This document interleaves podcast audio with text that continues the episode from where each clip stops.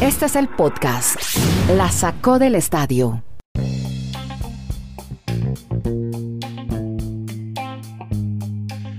Hola, ¿cómo andan? Este es el episodio 389 de este podcast, se llama La Sacó del Estadio. Estamos a 28 y no es una inocentada, pero hoy, hoy empezamos a, a gestionar y a producir este podcast con una triste noticia. Ha muerto el maestro Armando Manzanero, murió el gran compositor mexicano a los 86 años de edad.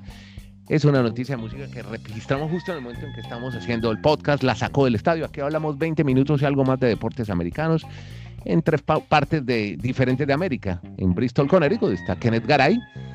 Hoy estoy en Colombia, a la margen oriental del río Cauca. Mi nombre es Andrés Nieto y me acompaña también Dani Marulanda. Saludos, saludos al gallo, saludos al gallo mañanero que hay por allá. buenísimo, buenísimo que haya gallo de fondo y todo. Bueno, muy bien. Y, y hay un gallo, hay un pavo real que tiene un, un graznido, una, una forma de, de gritar, pero parece quejumbrosa, como si le fueran a hacer algo al pobre pavo real. Bueno, eh, con esta noticia, esta información, esta historia, pues vamos a saludar hoy a Dani Marulanda y Kenneth Garay al América de Cali, que se ha coronado por decimoquinta vez. Estrella 15 para el cuadro caleño, un equipo joven con un técnico que tenía poca credibilidad por parte de sus hinchas, Juan Cruz Real, técnico realmente desconocido, se ha coronado campeón del fútbol colombiano y con esa información, esa historia, aquí hablamos de deportes americanos, pero de vez en cuando de fútbol y más de Colombia, que es donde más audiencia tenemos en este podcast. Marulanda, lo felicito por la victoria de la América en Colombia. ¿Qué tal Andrés? ¿Cómo le va? Saludos para Marulanda jugó, ¿qué? Le cuento, le cuento. No, no, es que él es hincha de la América. Aquí, lo que pasa aquí hay una, aquí hay una docena de, de gallinas y usted con ese gallo viene alebrestado por allá. Digamos, de ah, pero me alegra que Nieto esté con el gallo. Ese es el animal que más me gustó desde que tenía 10 años. No Oiga, les voy a contar una anécdota. Un intercambio cuando, yo trabajaba en la Radio Nacional, yo hacía el noticiero de la Radio Nacional, la Radio Pública Colombiana, el corresponsal en Chocó siempre terminaba el informe y cantaba el gallo, era muy chistoso. El corresponsal en Chocó, o sea, ya ya con eso qué credibilidad podíamos tener de la información de Chocó en la Radio Nacional. Bueno, ahora sí, cuénteme, Marulo. Bueno, el tema entonces del América de Cali, que celebra su estrella número 15 en la historia de esta organización, de esta institución de Cali, pues el tema sí es Juan Cruz Real, porque realmente algunos incluso parecen los memes, que realmente este año sí tapó la boca y fue lo que hizo ese técnico, porque las críticas que le llovieron, sobre todo de la prensa, que en Cali a veces es tan fuerte, y mire, pues logra el título con una una nómina muy diferente a la de hace un año exactamente. América ha ganado los últimos dos títulos en Colombia, ambos en el mes de diciembre, pero de la nómina del 2019, por lo menos titulares no hubo ni siete u ocho jugadores. O sea, otro proceso diferente, pero América con una joven base, un buen trabajo en las divisiones menores de América que maneja Gerson González, pues a la, a, la postre fue el, el flamante campeón y, y creo que muy merecido, porque es que el recorrido fue eliminar a Nacional, eliminar a Junior y una final frente a Santa Fe, aunque la gente dirá, no, pero un equipo que en el año hizo 43 puntos de 78, o sea, apenas con el 55%, pero ese es el reglamento acá, Andrés y Kenneth, en Colombia del torneo, eso es lo que lo hace emotivo, que por lo general América entró de séptimo y a lo último logró ser el campeón frente a Santa Fe, que había sido el equipo más regular durante toda la temporada, el de más puntos, pero que no pudo remontar en su estadio en la final. Además, que Garay, saludo una vez a Garay, se la jugó con los jóvenes, porque fue sacando uno a uno los veteranos, a Segovia al defensa, a Juan David Pérez, por ahí jugaba de vez en cuando con eh, Carrascal, que fue una de las figuras del proceso anterior. El chileno eh, Urueña es que se llama, el chileno. Eh, y, los, sub-20, Andrés, y los sub-20. Sánchez, los, los que promovía Gerson González desde las divisiones inferiores. O sea, tres muchachos de 20 añitos. Bueno, Garay, ahí lo tengo con el América de Cali, campeón en Colombia. ¿Cómo le va? Un equipo al, ¿cómo le va, don Andrés? Un abrazo. Eh, un equipo al que negó Dani Madulanda. Por eso no entendí el momento en el que usted lo felicitó. Recordemos que aquí vino y nos dijo que eso era antes. No entiendo qué es negar, a ver de qué se refieren ustedes. Usted vino y dijo, esto era antes, eso era antes, en otras épocas. No, no, no. A ver, ah, bueno, yo les cuento la historia. Cuando yo estaba niño me tocó toda la, historia gloriosa de América con Ochoa, pero uno en la vida va recapacitando, va evolucionando, va aprendiendo. Y yo siempre cuestiono cuál es la gracia de esos títulos de la América de Cali, no solo por el tema del narcotráfico, sino porque tenían dos, tres nóminas. Era tanto el poder de la América que compraba a los mejores jugadores de los otros equipos y los dejaba en el banco para que el otro equipo no pudieran competir. Lo que pasa actualmente en la década del 2010 con Nacional Es la misma situación, un poder económico que hace que tengan diferencias enormes con respecto al otro equipo. Entonces, yo digo, qué gracia ser hincha de un equipo de esa manera. Entonces, a, a, eso vamos, ¿a qué voy? Los hinchas americanos deben de sentirse más orgullosos y felices en su historia con esos últimos tres títulos, porque han sido jugadores de la base, proceso, trabajo, no a punta de billetera, como normalmente gana la liga local es la mayoría de no, no, no, hacía falta que hicieras el discurso de justicia social que hace siempre Dani. No, es que, para, darle, claridad, yo simplemente a los oyentes. Yo simplemente le reclamé a Nieto que por qué felicita a alguien que negó su equipo, pero bueno, eso ya es aparte. Las personas que en la, vida tengan la opción de conocer la NFL van a entender de qué es enamorarse, que valga la pena. Dani, con todo el respeto y escúcheme, Andrés, pero usted no le puede pedir al mundo no le puede pedir a, mi mamá, no le puede pedir a mi tío, no le puede pedir a un campesino en Santander que vaya y vea la NFL para que vea lo que es bueno. Es que es muy complicado, Dani. Pero mucha gente lo ha entendido. O sea, algunos han tenido el privilegio de entender. O sea, Garay le parece muy emocionante ver al Real Madrid ganando todas las ligas o la Juventus en Italia o el Manchester United. A mí me, a mí me parece. A mí me parece. eso no tiene gracia. Esto es un título. Pero reitero, el discurso suyo es que cuando gana Oso Marzo le hace bien al país. Es muy complicado. No, no, no, no, no. Eso no le hace bien al país. E, eso es diferente. Lo que yo digo es la equidad, la, estar equiparados para poder competir con el rival. ¿Cuál es la gracia de, es que yo no tengo cómo hacerle ni cosquillas a un equipo con tanto poder? Perfecto. No, discúlpeme en todo caso. Bueno, muchachos, más bien hablemos equipos, venga, no, pero venga, equipos sin eh, tanto poder económico. Sí el gallo, cantó el gallo en el momento en el que Andrés daba la noticia. Eh, y yo sé que el más joven de la mesa es Dani, y de pronto no es muy de boleros, mm. pero se nos fue alguien que deja una huella imborrable. ¿Quién no se tragó? ¿Quién no se enamoró? ¿Quién no pensó en, en una mujer divina, en una linda relación, en, escuchando a Armando Manzanero? Descanse en paz, maestro y gracias por tanto. Somos novios, esta tarde vi llover por debajo de la mesa. No, es que el cancionero es absurdo, es una leyenda completa de la música latinoamericana. Yo no sé cuánto bueno, pero si me extrañas o me engañas. Solo sé que vi llover, vi gente correr y no estabas. las letras preciosas.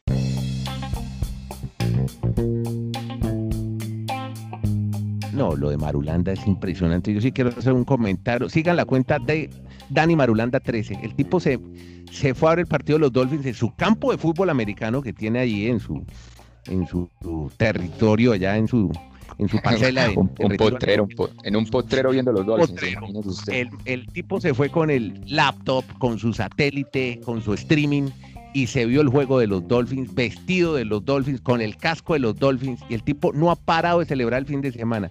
Es más, Marulanda, yo que lo sigo, además que me encanta la cuenta de Twitter suya porque me informa y me, culturizo en cuanto a deporte. Lo volvieron a repetir el juego y se vio la repetición. Marulanda, vos estás loco, hombre. No, y en la repetición casi pierden los Dolphins otra vez. Hombre, muchas gracias, Andrés. No, sí, efectivamente, fue un partidazo entre los Dolphins y los Raiders, sobre todo la manera tan dramática en que se define. Es que en los últimos 4 minutos 5 segundos hay 22 puntos. O sea, Miami anotó la mitad de sus puntos en, en los últimos 4 minutos y los Raiders también habían anotado 9. El tema de la controversia, la llegada de Fitzpatrick que reemplaza a Tago Bailoa, pero eso lo vamos a, adelantar mañana si les parece, en todas estas situaciones. Lo claro para los Dolphins es que tiene cuatro escenarios para clasificar el próximo domingo a los playoffs. El primero es ganar en Buffalo, que siempre lo manifestamos, ellos dependían de sí mismos. Si no, tendría que esperar una derrota de uno, de uno de esos equipos. Que Baltimore pierda frente a los Bengals, que en el papel se ve muy complejo.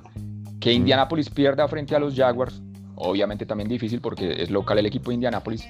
O que Cleveland, que está con problemas de contagio de COVID de algunos jugadores, recibe a Pittsburgh, pierda ese partido Browns. Si uno de esos tres pierde, los dos incluso perdiendo avanzarían. O si no, pues Miami depende de si ganando en Buffalo el próximo domingo para estar en la postemporada. ¿Puedo contar una anécdota? Cuéntela. Y, tiene que ver con el partido y me parece que precisamente en este podcast, en este bebé nuestro que esperamos dure muchos años, eh, vale la pena contar este tipo de cosas. Resulta que el señor Marulanda, que más allá de que nunca estamos de acuerdo, pues es un, más que un amigo, un hermano, estaba viendo el partido que narrábamos con Sebastián Martínez Christensen y al mismo tiempo los Miami Dolphins oh. enfrentándose a los Reyes de Oakland. Lo que pasa un partido interesantísimo por lo que hicieron las dos universidades, Costa Carolina y Liberty. Pero, lo que pasa es que esta, esta generación es muy digital, entonces nosotros hemos aprendido en que uno puede conectar un celular al televisor y con el portátil tener la capacidad de, de, presenciar dos partidos a la vez. Además hay muchos espacios en el fútbol americano, entonces pero vea lo que es muy son normal las para esta generación. Fue un partido tan infartante, Andrés, también el que Sí. nos tocó a nosotros. Sí. Sebastián Martínez Christensen, Dani Marulanda, quien le habla. Somos. Dolphins a muerte, los tres. Sí, sí. Pero tocó al mismo tiempo estar relatando otro partido de fútbol americano. Ave María. Y entonces, yo tenía, el plan lo tenía trazado. Termina más, o porque empezó una hora antes. Yo dije, termina más o menos diez y media. Llego a la casa, veo el final de los Dolphins y muy seguramente pues van a ganar confiando en Dios. Resulta que el partido de fútbol americano se va a tiempo extra. el- el El, el universitario, sí. en en un partido infartante con un error terrible, en fin, eh, y al final lo gana Liberty. Se va a tiempo extra y Sí. estaban en el tejemaneje de los últimos cinco minutos del partido de los Dolphins. Entonces yo iba relatando e iba viendo los Dolphins. No, qué loco. Sí. Y No, Sebastián locos. Martínez Christensen me daba señas. Por ejemplo, me decía, se puede venir la luz, viene la noche. Entonces yo volteaba rapidito y miraba. No, no, no, usted está muy loco, hermano. Óigame, Al comentarista ahí le queda más fácil, porque simplemente Exacto. escucha cuando acaba el relator y da un concepto. sí. Hubo un momento Oiga, en que empecé a mal- lanzar de los Dolphins sin querer. No, no, Es esa pasión ya- suya ya los va a matar. Es que Andrés, Sí. son 10, en 17 años es la tercera vez que los Dolphins tienen una temporada de doble dígito en victorias. O sea, esto no es normal. No, qué bueno. Pero Es tú una me lo cosa, has qué bueno. Entonces llegué, y en, este partido era primero y cinco para Liberty contra Costa Carolina. Y en el de los Dolphins era primero y veinte. Es que No, na- no, no. Garay estaba narrando a los Dolphins y, y transmitiendo para ESPN el juego que, que no era. No, y entonces de pronto yo llegué y dije, primero y veinte. Y en el partido mío era primero y cinco. Claro. Y Christensen me decía, miremos hacia la otra tribuna, Kenneth, miremos hacia la otra tribuna. Hasta que me di cuenta. Así, así nos tocó y así lo vivimos. Eh, Claro. yo también era de los que llegué a, la llegué a la casa y me quedé viendo televisión para que me mostraran todas las repeticiones como, como queriendo Sí. enterarme si de verdad había pasado. ¿Qué noche fue esa? Hasta Barack Feber empezó desde su casa a celebrar con todos nosotros. No, es que la cosa fue de película. Yo vi el highlight completo y un parte del partido, pero sí, la cosa es que yo, que no soy tan aficionado, también me encarreté, como en las películas. La remontada, después la patada que iba a hacer el rival y, no, y fallan y ganan los Dolphins. No, una, una- un, Eh, gran están, apareci- están apareciendo todos esos hinchas que nunca dan la cara. Sobre todo en México hay mucha afición de los Dolphins. Hay un Dolphin Nation en México. que ayer lanzaron un bombazo en Cataluña a través de las seis de televisión en televisión en España. Jordi Évole, que es el famoso entrevistador, el que ha entrevistado al Papa, entre otros, y a Maduro, tremendo entrevistador y conversador de la televisión española.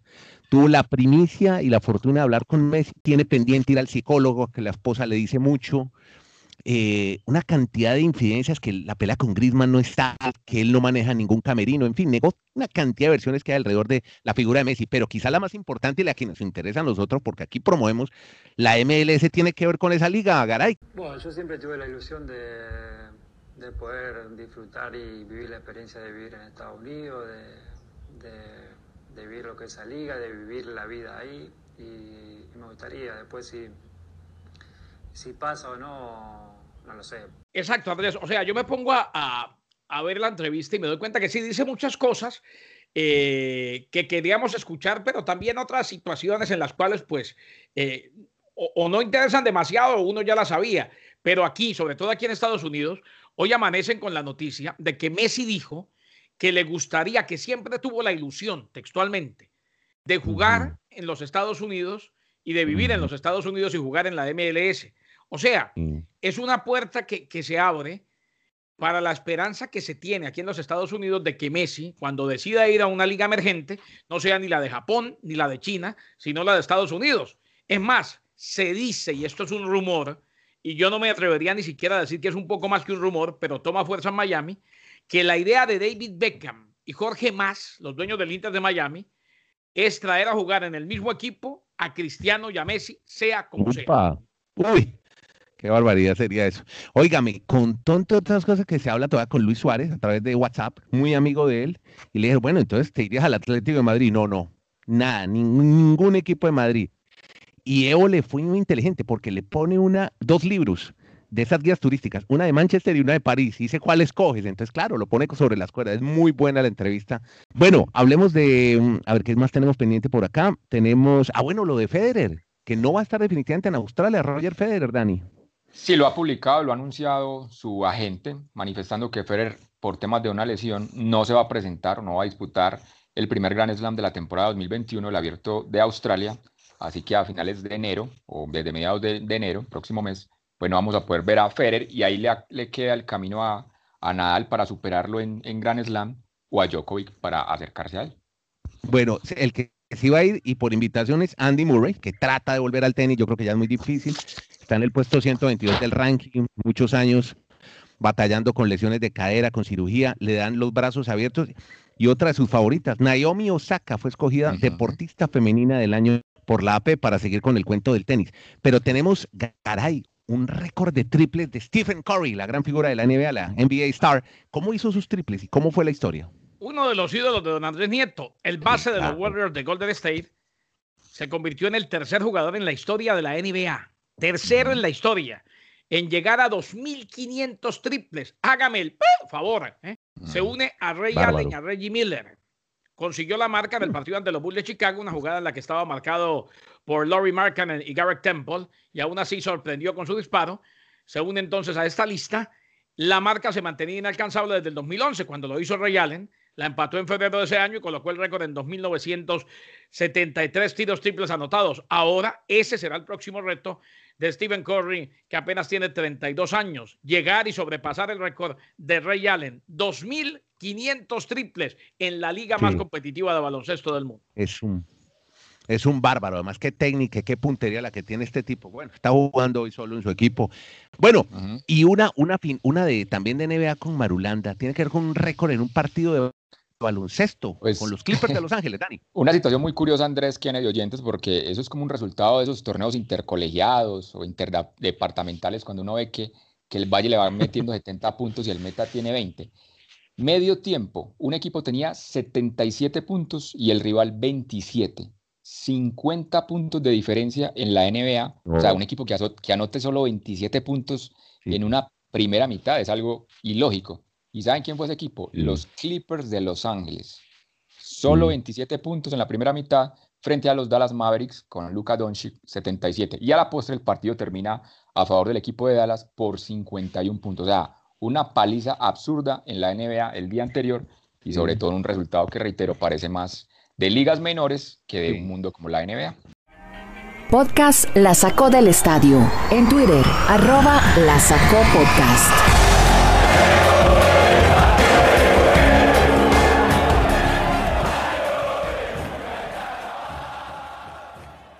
Hombre, en Argentina están muy nivelados Boca y River.